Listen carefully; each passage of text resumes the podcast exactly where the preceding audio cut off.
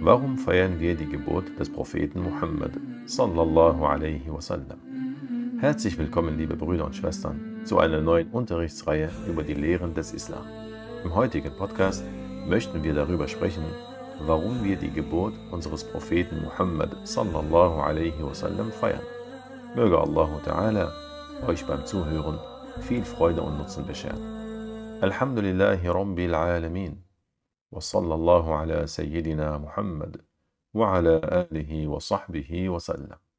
Die Bedeutung der Ayat 70 und 71 des Surah Al-Ahzab lautet: O ihr Gläubigen, seid Allah gegenüber gehorsam und sprecht die Wahrheit, dann wird Allah euch erfolgreich die guten Taten verrichten lassen und euch eure Sünden vergeben. Und wer Allah und seinem Gesandten gegenüber gehorsam ist, der wird eine großartige Belohnung erhalten.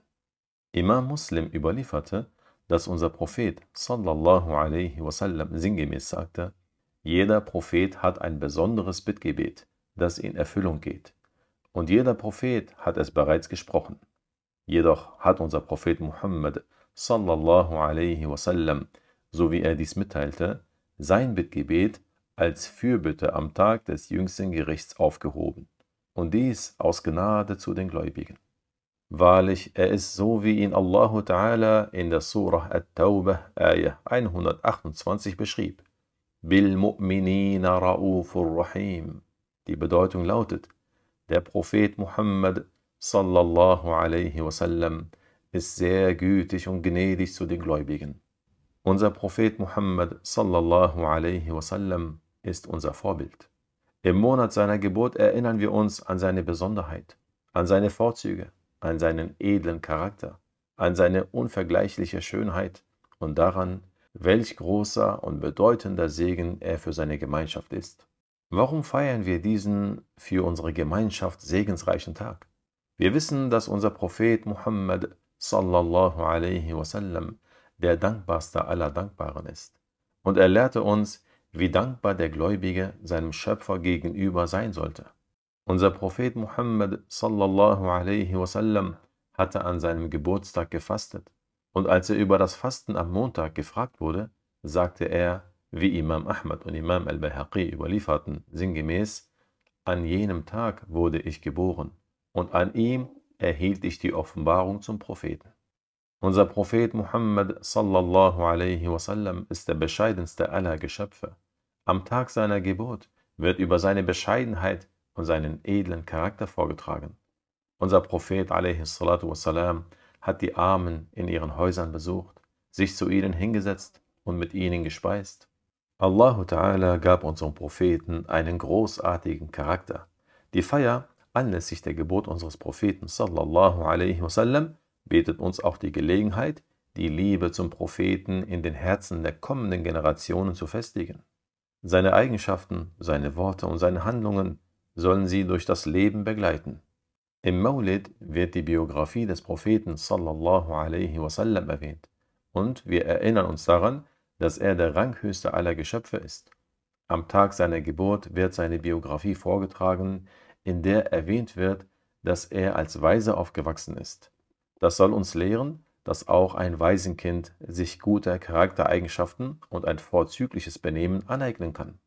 Beim Vortragen seiner Biografie lernen wir, wie Handel betrieben wird und wie durch seine Ehrlichkeit der Segen kam. Seine Biografie lehrt uns, wie man zum Islam aufruft. Er hat den Aufruf allein begonnen, bis dieser sich noch zu seinen Lebzeiten in viele Länder verbreitet hat. Danach haben seine Gefährten diesen Aufruf weitergetragen, bis die islamische Religion den Osten und Westen erreicht hat. Durch das Vortragen seiner Biografie lernen wir, dass die Welt, auf der wir leben, für niemanden unendlich bleiben wird. Denn sogar das beste Geschöpf Gottes, unser Prophet Muhammad sallallahu alaihi wasallam, ist auf ihr gestorben. Deshalb sollten wir uns nicht um das Weltliche streiten. Er schlief auf einem Strohteppich und es gab Tage, an denen der Prophet sallallahu alaihi wasallam hungerte.